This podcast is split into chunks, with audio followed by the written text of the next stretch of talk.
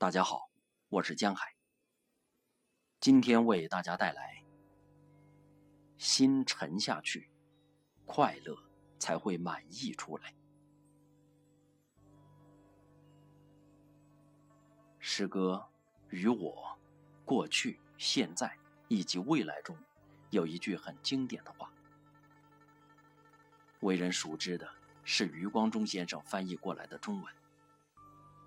心有猛虎，细嗅蔷薇。第一次读到这句话的时候，就被这两个意象所惊艳。猛虎是强大、动荡的象征，而蔷薇花柔弱而细腻。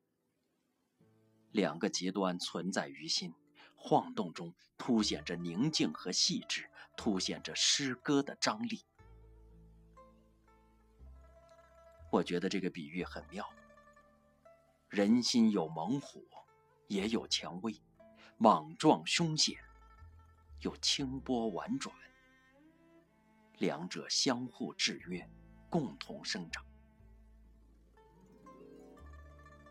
去年在一个古镇旅行的时候，遇见一个姑娘，二十七八岁，自己开了一家小小的茶馆，业余时间教游客做陶瓷。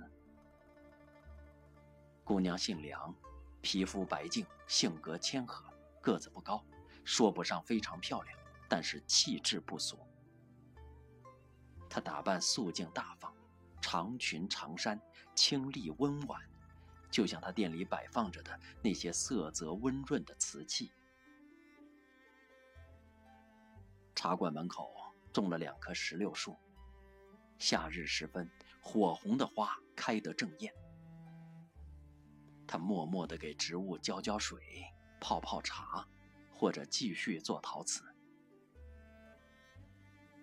他做的陶瓷制品上总会画上一朵小小的石榴花，细线勾勒出来，点缀在净色的瓷器上，很雅致。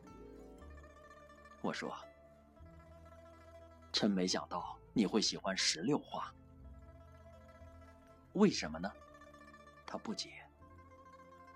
因为颜色太鲜艳，而你的气质比较安静。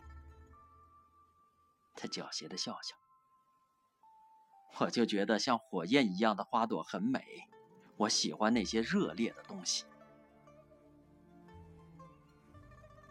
古镇商业气息很浓，开满景区标配商店，人潮涌动，游客纷纷，叫卖声、砍价声不绝。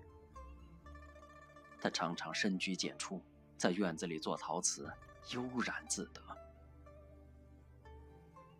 忽然，我想到罗大经《鹤林玉露》里的句子：“山静似太古，日长如小年。余花犹可醉，好鸟不妨眠。”有如此大隐隐于世的姑娘。令人心生佩服。我说：“能给我你的微信吗？”他笑：“我不怎么用微信的，手机都很少用，要不留个号码吧？”他拿出手机，是很久之前的那种款式，小屏幕带按键。我惊讶于现在还有人用这样的老古董。他说。我不太喜欢玩手机，打打电话、发发短信够用就行了。那你每天做什么呢？阳光好的时候，会把店外边的院子收拾一下，泡茶、制瓷或者画画，邀请几个朋友过来，他们会唱歌，大家在一起玩，很开心。这样，店里的生意会好吗？他不慌不忙地告诉我，自食其力换得一些小钱，足够生活也不错。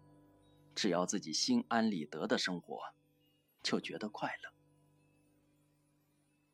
临走的时候，他送了我一个陶瓷的小挂件，上面画着石榴花。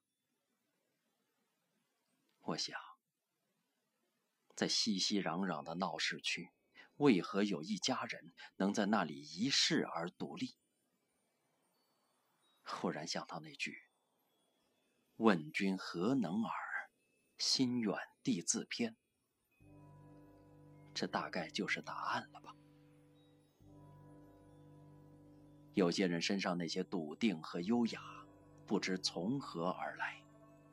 忽而见得，才发现原来不是身定，而是心静。所谓内心的沉静，是在喧嚣中稳定自身，在沉顿中又自有乐趣。记得我上高中的时候，曾经在书桌抽屉的木板上贴过一句话。沉下来，成为你自己。在如此浮躁的时代，这样的话总是容易说出口，仿佛内心的平静仅仅通过口号或者祷告就可以轻易实现。因为整个社会节奏的加快，时间的流逝和内在的焦虑总是四处潜伏，让人猝不及防。早晨八点。你醒来，打开手机，刷到最近某某某离婚的头条微博，你想，天哪，好劲爆啊！于是，你把相关人士的微博翻了个遍，在网友的评论底下点了赞，在朋友圈各种评论。你本来计划着看一本书，但是八卦事态发展的太快，不得不匆匆赶上众人的脚步。做一个合格的网络看客。事情从早到晚各有说法，也没有真相大白。最后谁对谁错，你还是没有搞清楚。直到睡前，你看到那本还未翻开的书，忽然发现这一天你几乎什么都没做。把心静下来。如同静置一杯含有泥沙的水，要让所有杂质都沉淀，水才澄澈如初。放下那些纠结、多余的执念，从内观察自身，生活就会变得轻盈而透明，快乐才会满溢出来。那些拥有平和内心的人，自带的魅力和祥和。不是靠衣着、事物、称谓或者头衔所衬托，而是来自骨子中的深邃。那沉静内心的拥有，比如看书，比如去登山，去见识那些离我们的日常生活比较远的事物，都是在完成中感知自我，通向内在。我觉得。每天都需要有一小块时间与日常杂事隔绝开来，看似毫无意义，实则意义非凡。愿你内心自在安稳，忧愁不扰，不侵。